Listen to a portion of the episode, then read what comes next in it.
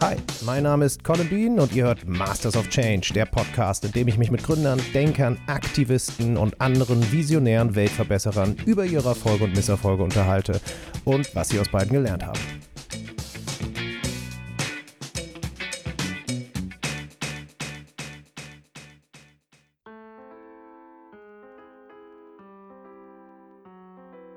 Geld soll nicht die Welt kosten. Damit es das nicht tut, müssen wir den Finanzsektor, also das Herz des Kapitalismus von innen verändern. Und damit begrüße ich euch zurück zu unserem Gespräch mit Christina Jeromin, die als Nachhaltigkeitsmanagerin im Bereich Sustainable Finance arbeitet. Im ersten Teil haben wir von Christina gelernt, dass das Interesse von Investorinnen und Investoren am Thema Nachhaltigkeit in den letzten Jahren stark gestiegen ist. Dass auf Bundes- und EU-Ebene verschiedene Sustainable Finance Initiativen entstanden sind und wir haben gelernt, mit welchen Argumenten Christina Nachhaltigkeit im Finanzsektor integriert.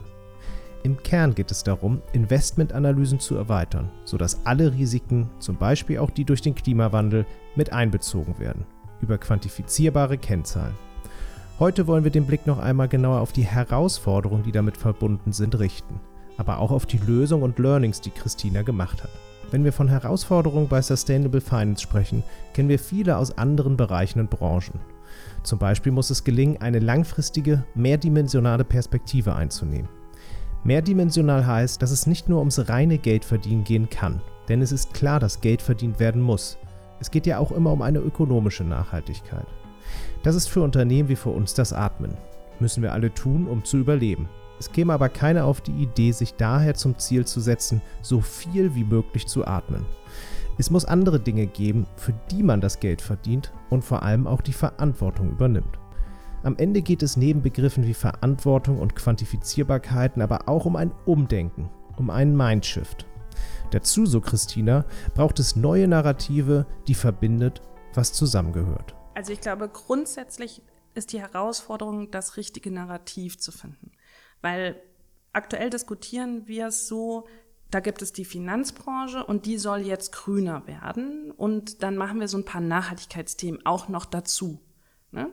Aber es ist tatsächlich kein Add-on, sondern wir müssen uns vor Augen führen, dass das Finanzsystem, so wie wir es heute kennen, nicht angemessen, keinen angemessenen Umgang mit den Externalitäten, die wir da draußen in der Welt vorfinden, implementiert hat. Und das heißt, wir müssen ein System transformieren, modifizieren, damit es seine sehr wichtige Aufgabe im Rahmen einer funktionierenden Volkswirtschaft weiterhin wahrnehmen kann.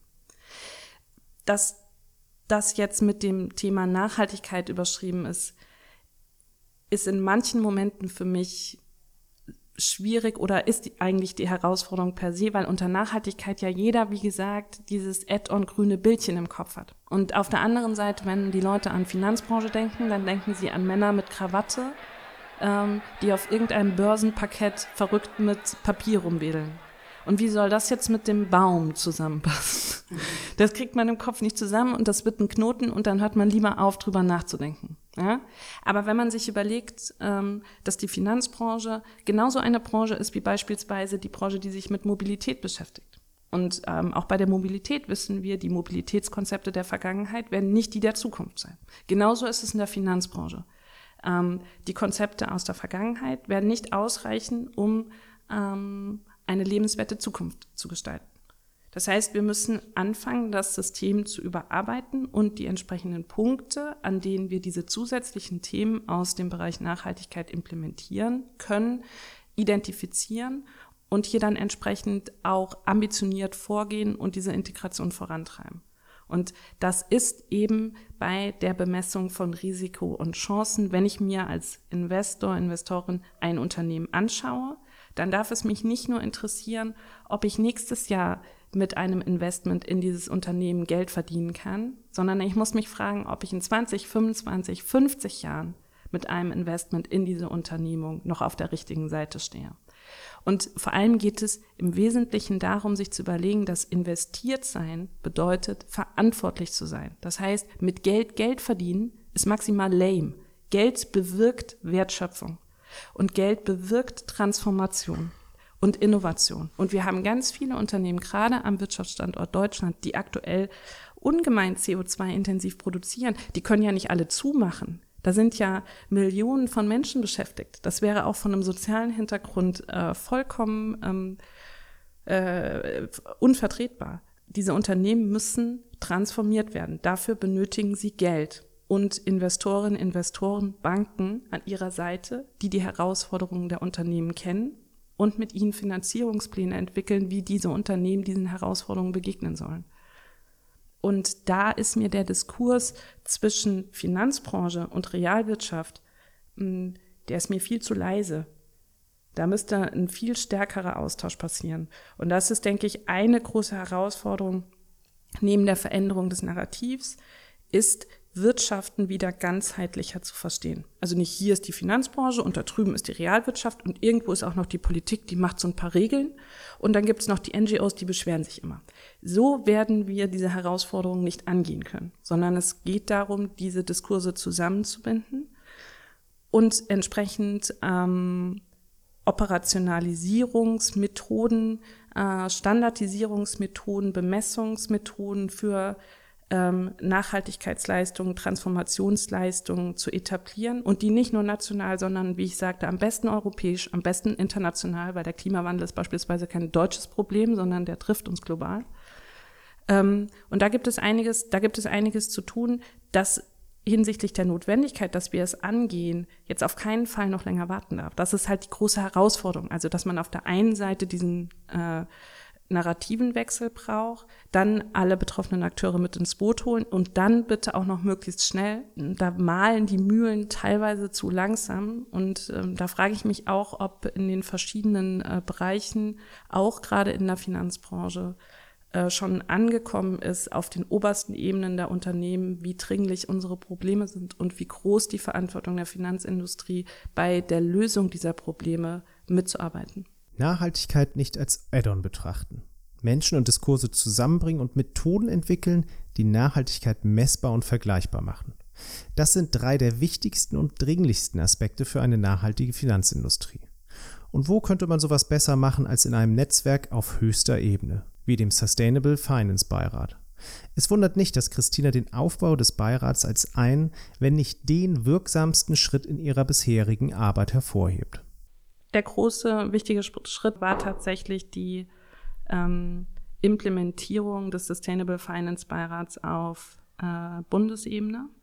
Wir waren im Vorfeld über verschiedene Kanäle mit den, ähm, äh, mit den Ministerien hier in Kontakt, haben die Implementierung uns auch gewünscht äh, und begleitet. Da gab es jetzt den Zwischenbericht. Ähm, zu dem die verschiedenen Anspruchsgruppen auch schon mal Feedback geben konnten, damit nicht alle so maximal überrascht sind vom finalen Bericht, der äh, nächstes Jahr rauskommt. Und hier haben wir es geschafft und das ist tatsächlich ein enormer, ein, ein, ein enormer Fortschritt, dass das Thema nachhaltige Finanzen ähm, eben nicht als diese grüne Plakette diskutiert wird, sondern schon an den 53 Handlungsansätzen des Zwischenberichts sieht man, wie eng der Beirat das Thema entlang der klassischen Dynamiken ähm, und Systeme des Finanz, äh, der Finanzbranche denkt und wie grundlegend die Transformation ist, die hier notwendig ist. Und da freue ich mich jetzt, dass diese Handlungsansätze weiter ausformuliert werden, so dass die Bundesregierung, die ja letztlich der Adressat dieser Empfehlung sein wird, hoffentlich eben nicht äh, diesen Bericht in irgendeine Schublade legt ähm, und äh, sich überlegt, was es, was man vielleicht in drei, vier Jahren damit machen kann, sondern direkt in die Umsetzung geht. Was sind so die wesentlichen Instrumente, mit denen du arbeitest? Ich rede gerne, deswegen ist es nicht ganz so schlimm, aber es ist sehr viel, ich würde sagen, Relationship Management und okay. Dialog, Dialog, Dialog. Weil natürlich, also gerade dieser, dieser äh, narrative Wechsel, der muss einfach erklärt werden. Also am Anfang, wie gesagt, wenn Leute mit dem Thema äh, Kontakt äh, haben, ist doch wirklich, wie gesagt, das, selbstgestrickte Paar Socken, äh, die Müslischale, ba Baum umarmen, das sind die beherrschenden Themen, das sieht man häufig in den Augen. Wenn man dann aber äh, mit, der, mit der Thematik ähm, äh, Quantifizierung von Nachhaltigkeitsleistungen, Risikoanalyse, Verknüpfung mit den klassischen Finanzkennzahlen, ähm, Integration in den geprüften Lagebericht, wenn man mit solchen Schlagworten kommt. Ähm, und sozusagen das Geschäftsinteresse äh, der Akteure an dem Thema weg, weil sie verstehen, dass es relevant sein wird für die Zukunft, für den zukünftigen Erfolg ihrer jeweiligen Unternehmung, dann werden das spannende Gespräche. Aber der Weg dahin, bis zu dem Moment, wo sozusagen der Schalter umgelegt wird und Nachhaltigkeit mit Zukunftsfähigkeit übersetzt wird und einfach verstanden wird, ah, okay, das, das ist ein Business Case für mich, so, und für mein Unternehmen, der ist teilweise sehr steinig, mhm. weil die Leute sich, weil die Leute sich wehren dagegen, ähm, sagen wir mal, liebgewonnene Gewohnheiten ähm, aufzugeben. Und es war in der Vergangenheit einfach sehr einfach, Nachhaltigkeitsthemen unter Zirkusthemen abzu, äh, ähm, abzuhaken und nicht weiter darüber nachzudenken. Routinen aufzubrechen, zu hinterfragen und gegebenenfalls anzupassen, ist ja ein Wesensmerkmal von Veränderung. Nachhaltigkeit konfrontiert Menschen in diesem Sinne mit einer neuen Realität, mit einer neuen Brille, durch die man auf die Welt blickt. Dabei treten natürlich häufig Konflikte auf mit den eigenen Werten oder Interessen. Ein Bekenntnis zur Nachhaltigkeit verpflichtet Organisationen und Menschen daher, ihre eigenen Handlungen im Lichte dieser neuen Idee zu rechtfertigen und gleichzeitig das kognitive Gleichgewicht aufrechtzuerhalten. Welche Gewohnheiten dann angepasst oder sogar aufgegeben werden müssen, das kann von Branche zu Branche, aber auch von Unternehmen zu Unternehmen unterschiedlich sein. Welches in der Finanzbranche sind, darauf gibt Christina eine Antwort. Aber was sind das für liebgewonnene Gewohnheiten? Liebgewonnene Gewohnheiten würde ich zum Beispiel sagen, dass sich der Wert einer Unternehmung äh, basierend auf, keine Ahnung, fünf, sechs klassischen Finanzkennzahlen bemessen lässt, die auch noch rückwirkend für das vergangene Geschäftsjahr berichtet werden. Das ist eine liebgewonnene Überzeugung. Ähm, ja, vielleicht auch, äh, dass jüngere Frauen, die keinen VWL-Abschluss haben, auf einmal etwas zur Risikoanalyse zu sagen haben. Auch das ist für viele eine Neuerung, die muss man erstmal verdauen.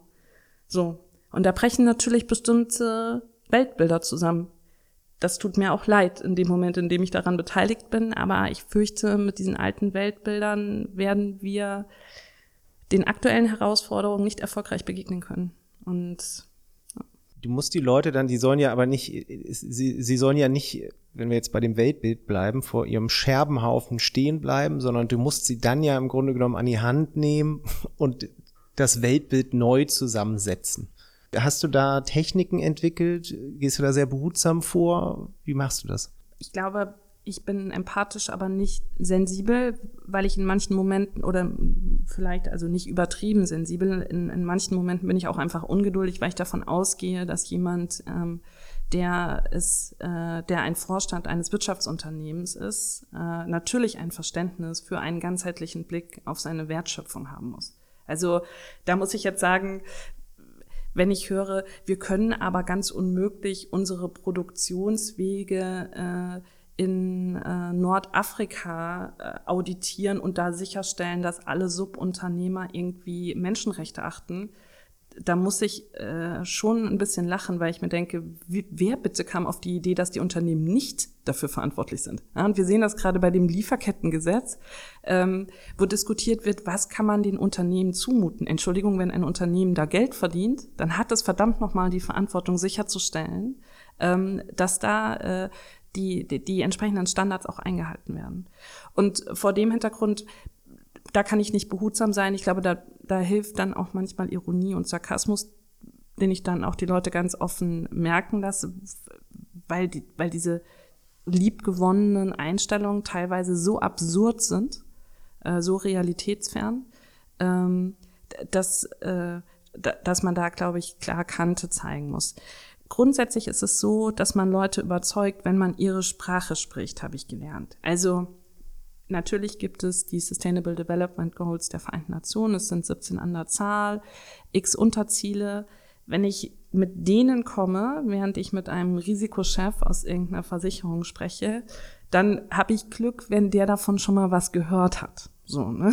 Und äh, dann sehe ich dann aber schon Sustainable Development Goals Vereinte Nationen, da gehen schon ein paar Lichter aus wieder. Ne? Also da wird, läuft vielleicht innerlich schon wieder Zirkusmusik. Wenn ich aber, und du hast selbst eben gesagt, du arbeitest viel mit Risiko, mich nervt der Begriff auch manchmal mittlerweile, aber Risiko und Chance, äh, potenzieller Verlust, Stranded Assets, äh, möglicher Gewinn. Das sind Themen, die kennt jeder. Diese Analysen fahren Unternehmen aus der Realwirtschaft, aus der Finanzbranche seit jeher. Das sind Systeme, die sind implementiert und die sind vor dem äh, auch vor dem Grund, äh, vor Hintergrund Sustainable Finance nicht falsch. Risikorendite. Diese beiden Seiten wird es immer geben im Rahmen einer ähm, Investmentanalyse und Entscheidung. Nur die Aspekte, die wir einbeziehen, um das Risikopotenzial und das Renditepotenzial äh, zu berechnen, die sind umfangreicher. Ja, es sind mehr Themen, ähm, weil einfach die Welt komplexer geworden ist, weil die Herausforderungen andere geworden sind. Und die Zeitschiene ähm, muss verschoben werden, weil wir im, gerade auch im Kapitalmarkt eine ungemeine Kurzfristigkeit haben. Ne? Also ähm, da ist teilweise eine mittel- bis langfristige Investmentstrategie überhaupt nicht von Relevanz, weil es darum geht, kurzfristig Gewinne zu machen. Das ist natürlich jetzt nicht äh, der, sagen wir mal, der alleinige Weg, der glücklich macht, wenn man ein zukunftsfähiges äh, Wirtschaftssystem aufbauen möchte. Wie ich sagte, mit Geld Geld zu verdienen und da einfach ähm, einen, äh, eine endlose Wachstumsspirale äh, zu verfolgen, ist meiner Meinung nach nicht nur ähm, verantwortungslos und unethisch, sondern auch einfach nicht realistisch. Ja? Und das ist der, der Moment, wo man die Leute bekommt, in denen man mit ähm, Aspekten aus ihrer Welt hantiert und sie aber von einem erweiterten Hintergrund setzt. Ähm, und Dinge wie Wert, wie Wachstum, wie Risiko, wie Rendite ähm, redefiniert unter Anreicherung dieser Themen aus dem Bereich Nachhaltigkeit. Und dann macht das auch Sinn. Und dann überzeugt man die Leute auch da mitzugehen. Also natürlich am Ende nicht jeden. Es wird auch wie immer äh, die unverbesserlichen äh, Sturköpfe geben. Da muss ich aber sagen, ähm, da spielt uns der Generationswechsel einfach in die Karten. Das sitze ich aus, ich habe Zeit. Eine Frage, die immer wieder auftaucht in Diskussionen um Transformation ist, wie viele Menschen es eigentlich braucht, die an eine Idee glauben, bis sie Wirklichkeit wird. Während ältere Studien hier von einem Wert von 10 bis 15 Prozent ausgingen, sagt eine neuere Studie einer Forschungsgemeinschaft der University of Pennsylvania und University of London, dass es 25 Prozent sind, die in einer Gesellschaft eben aktiv werden müssen, um Veränderungen auszulösen. Andere Zahlen, die man so findet, sagen außerdem, dass es rund 20 Prozent in einer Bevölkerung gibt, die man nicht überzeugen kann, die einfach stur sind und das machen, was sie schon immer gemacht haben. Vor diesem Hintergrund sollte man also sehr genau darüber nachdenken, wo und bei wem man überhaupt mit seinen Themen ankommt. Absolut. Und ich glaube, es ist ganz wichtig in dieser gesamten Beschäftigung mit dem Nachhaltigkeitsthema, diese Kämpfe, die man dann wirklich eingeht, auch weise auszusuchen. Weil manche kosten Kraft und bringen nichts. Hm.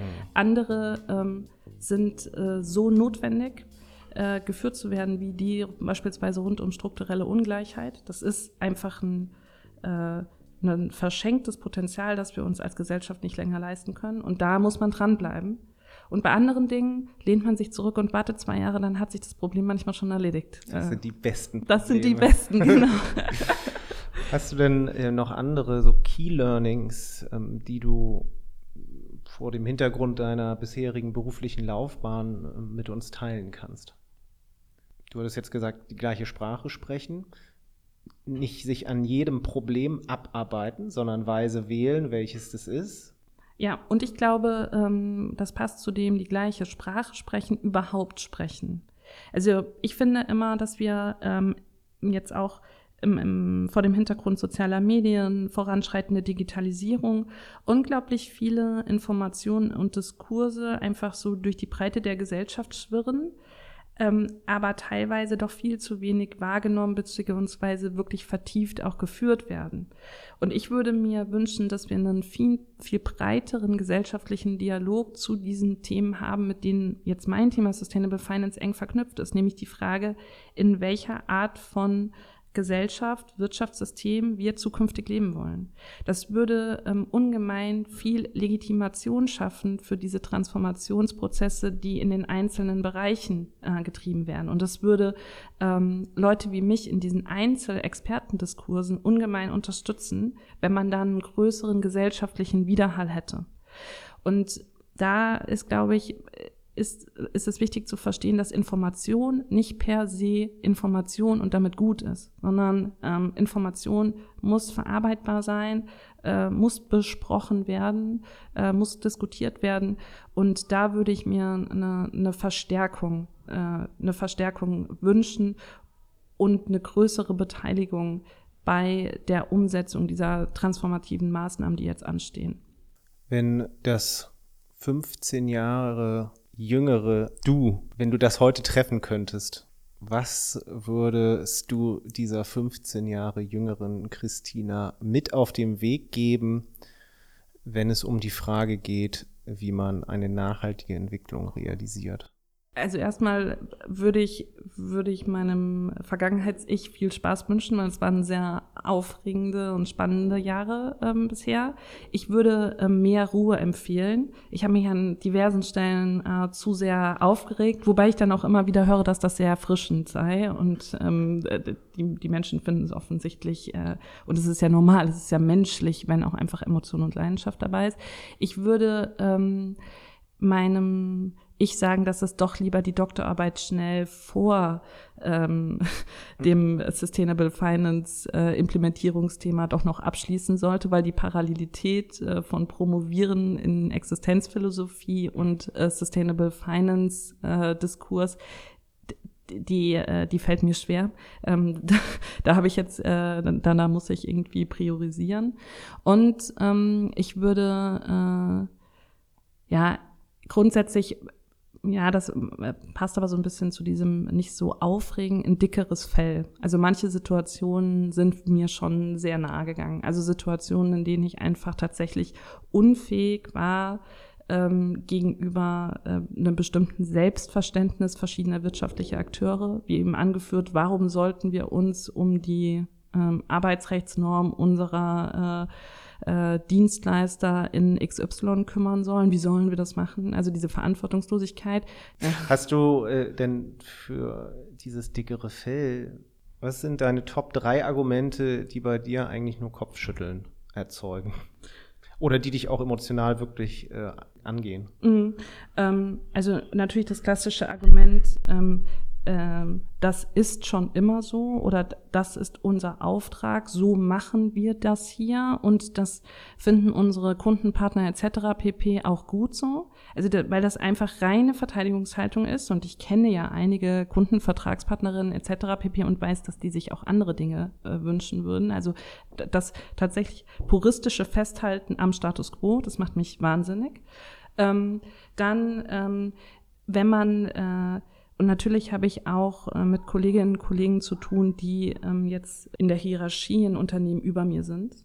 Ähm, und wenn man äh, oder Frau äh, einfach merkt, dass man auf argumentativer Ebene nicht gegen mich gewinnen kann und mir dann aber einfach über das Spiegeln dieses Hierarchieunterschieds sozusagen ähm, den Boden unter den Füßen wegziehen möchte, das macht mich sehr böse, weil ich mir denke, dann ähm, äh, ist das tatsächlich eine sehr hohle Macht, die da mhm. vertreten wird. Ähm, ja, und tatsächlich, was mich auch sehr böse macht, ist, wenn ähm, Akteure, äh, Personen die Möglichkeit hätten, den Handlungsspielraum hätten, etwas zu verändern, auch eigentlich wissen, dass es angebracht wäre, aber einfach keinen Bock haben auf den Stress und sich denken, ich mache das hier noch fünf Jahre und so lange läuft es jetzt so ähm, und danach kann sich ja jemand anderes abrackern.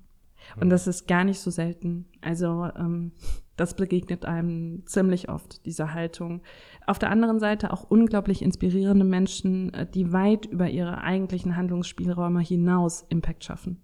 Ähm, aber ja, es war jetzt nach den negativen Sachen gefragt. Diese drei sind auf jeden Fall mal, gehören zu meinen Top oder sind meine Top drei. Ja.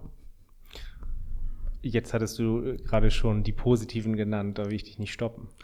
Ähm, ja, also das Thema ähm, Nachhaltigkeit hat natürlich, wie ich auf der einen Seite sagte, dieses, sagen wir mal, in der Geschäfts-, in der Businesswelt äh, manchmal diesen, diesen Zirkuscharakter und wird belächelt. Äh, das ist eher dann ein Downside. Aber auf der anderen Seite, ähm, wenn man mit diesem Thema auf Menschen zugeht und sagt, hier nachhaltiges Finanzsystem, Sustainable Finance, wie kann sowas aussehen, die soziale Erwünschtheit verbietet auch ganz vielen Menschen, einen wegzuschicken und sie sind dann auch eher so dabei. Und dann ganz viele ähm, Kolleginnen und Kollegen, gerade auch die Kinder haben, habe ich festgestellt, ähm, sind wirklich sehr schnell bereit, bei diesen Themen auch zu unterstützen und ihre Netzwerke zu öffnen und zu sagen, hier, da müssen wir was machen und da kann ich dir helfen. Und selbst wenn es dann auf einer, sagen wir mal, Konkretisierungsebene gar nicht so weit führt, so ein Kontakt, ist es einfach ungemein schön, auch mal also positives Feedback zu bekommen, Unterstützung gespiegelt zu bekommen. Also es ist auch, in manchen Fällen sagte ich, werden Türen nicht aufgemacht. In anderen Fällen ist das Thema Sustainable Finance, nachhaltige Transformation an sich ein Türöffner und man lernt ganz tolle, inspirierende Leute kennen. Ähm, und zwar nicht nur jetzt im nationalen Diskurs, sondern in Europa auf internationaler Ebene gibt es äh, großartige Akteurstrukturen, die an ganz vielen großen Problemen im Kleinen angefangen haben zu arbeiten. Und das zusammengenommen erschafft dann tatsächlich auch die Transformation der globalen Gesellschaft und arbeitet da ganz extrem dran mit.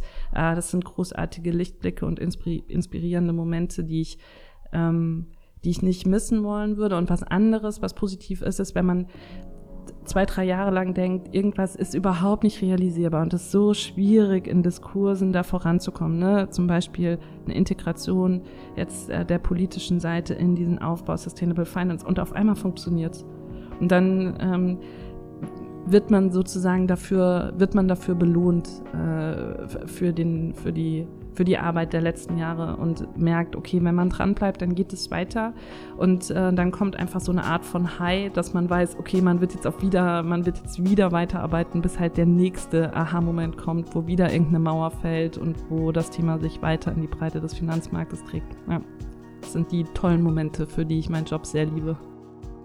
Aufmerksame ZuhörerInnen des Podcasts wissen ja, dass ich alle Gäste immer wieder frage, ob sie eigentlich daran glauben, dass die große Transformation zur Nachhaltigkeit gelingen kann. Und so natürlich auch Christina. Auch ihre Antwort reiht sich in eine lange Tradition optimistischer Ausblicke ein, die jedoch auch den großen Kraftakt, der dazu noch nötig ist, betonen. Ja, sonst würde ich meinen Job nicht machen. Ich bin mir ganz sicher, dass das geht. Ich glaube, dass es eine ähm, enorme ähm, Organisations- äh, und Transformationsleistung noch braucht, bis wir da hinkommen. Aber das muss unser Maßstab sein. Und daran muss sich alles, was passiert an politischen Aktivitäten, an wirtschaftlichen Aktivitäten, an Entwicklungen im Bereich der Wissenschaft, daran muss es sich ausrichten, ob auf dieses Ziel eingezahlt wird. Wenn nicht, dann ab damit in die Tonne, weil dann können wir es uns leider nicht mehr leisten. Ein schönes Schlusswort, Christina. Vielen Dank für das Danke Interview. dir. Oder hast du noch irgendwas, was du unbedingt mit den ZuhörerInnen teilen möchtest? Ja, also gerne. Ich hatte es ja zwischendurch mal angesprochen. Gerne morgen mal bei der Bank und bei der Versicherung anrufen und äh, fragen, wie die äh, Gelder angelegt sind ähm, und wie die Nachhaltigkeitsstrategie hier aussieht. Und wenn keine positive Antwort kommt oder ihnen am Ende gesagt wird, ähm, nachhaltiges Investieren bringt weniger Rendite als klassisches, äh, investieren, dann sofort den Bank, die, die, die Bank, den Versicherer sofort wechseln. Ist auch faktisch nicht mehr falsch. haltbar. Es ist, ne? ist absolut falsch. Ja. Wir haben äh, äh, Metadatenstudien, die bis in die 70er Jahre zurückverfolgen, Mhm. wie sich diese beiden ähm, konventionelles Investieren äh, Integration von Nachhaltigkeitsdaten, wie sich das gegeneinander ausgeht. Und wir sehen bei der Renditeseite einen leicht positiv bis neutralen Effekt, aber auf der Risikoseite einen enorm äh, positiven Effekt. Das heißt, es ist das definitiv sicherere Investment, äh, wenn man diese Aspekte mit ähm, einbezieht und damit natürlich auch auf der Renditeseite stabiler. Und trotzdem bekommt man diese Antworten nicht selten zu hören. Das war meine Unterhaltung mit Christina Jeromin zum Thema Sustainable Finance und Transformation der Finanzbranche. Ich persönlich nehme daraus folgende sechs Dinge mit. Erstens, es ist entscheidend, das Thema Nachhaltigkeit in die Sprache des Finanzsektors zu übersetzen, um das Müsli-Esser-Image loszuwerden und die Leute in ihrer eigenen Logik mitzunehmen.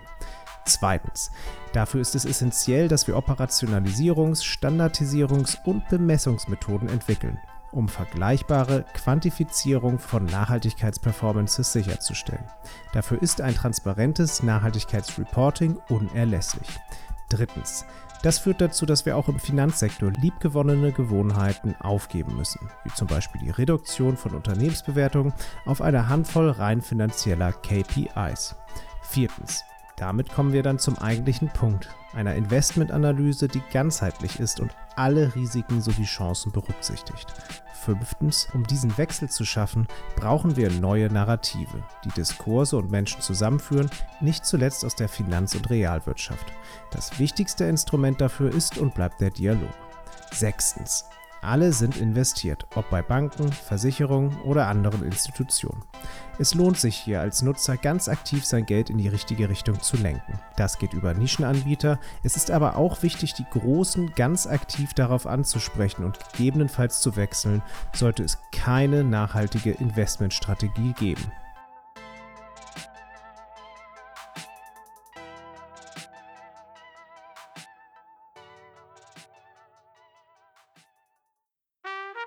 Das fasst die heutige Folge von Masters of Change zusammen. Wenn ihr Gedanken, Kommentare oder Wünsche zur Episode habt, dann sprecht uns auf Twitter, Instagram oder in unserem Blog an. Die Links dazu findet ihr in den Show Notes. Masters of Change wird produziert und gehostet von mir, Colin Bean. Unser Theme-Song ist von Silent Partner. Mit dieser Episode beenden wir übrigens ganz offiziell unsere zweite Staffel. Ein ganz großer Dank geht nochmal an alle Gäste. An Nico Pech, an Jakob Berndt, an Christian Berg, an Adrian und Sandra von Gebana und natürlich an Christina Jeromin. Vor allem aber danken wir euch, den Zuhörerinnen und Zuhörern. Für euch machen wir all das und wir freuen uns über das viele gute Feedback, das uns in der letzten Zeit erreicht hat. Es bedeutet uns wirklich viel. In Gedanken sind wir schon bei der Produktion der dritten Staffel. Last but not least danke ich nochmal ganz explizit Annika Petroch für ihre Hilfe in der gesamten Produktion der Staffel. Danke Annika, ohne dich wäre all das nicht möglich gewesen. Wenn ihr meint, dass wir gute Arbeit hier machen, dann gebt uns gerne ein entsprechendes Review und oder abonniert den Podcast auf euren Plattformen. Das ist nur ein kleiner Knopfdruck für euch, aber eine riesige Unterstützung für uns. Erzählt euren Freunden von Masters of Change oder teilt die Folge in euren Netzwerken. Ich danke euch fürs Zuhören. Bis zur nächsten Staffel.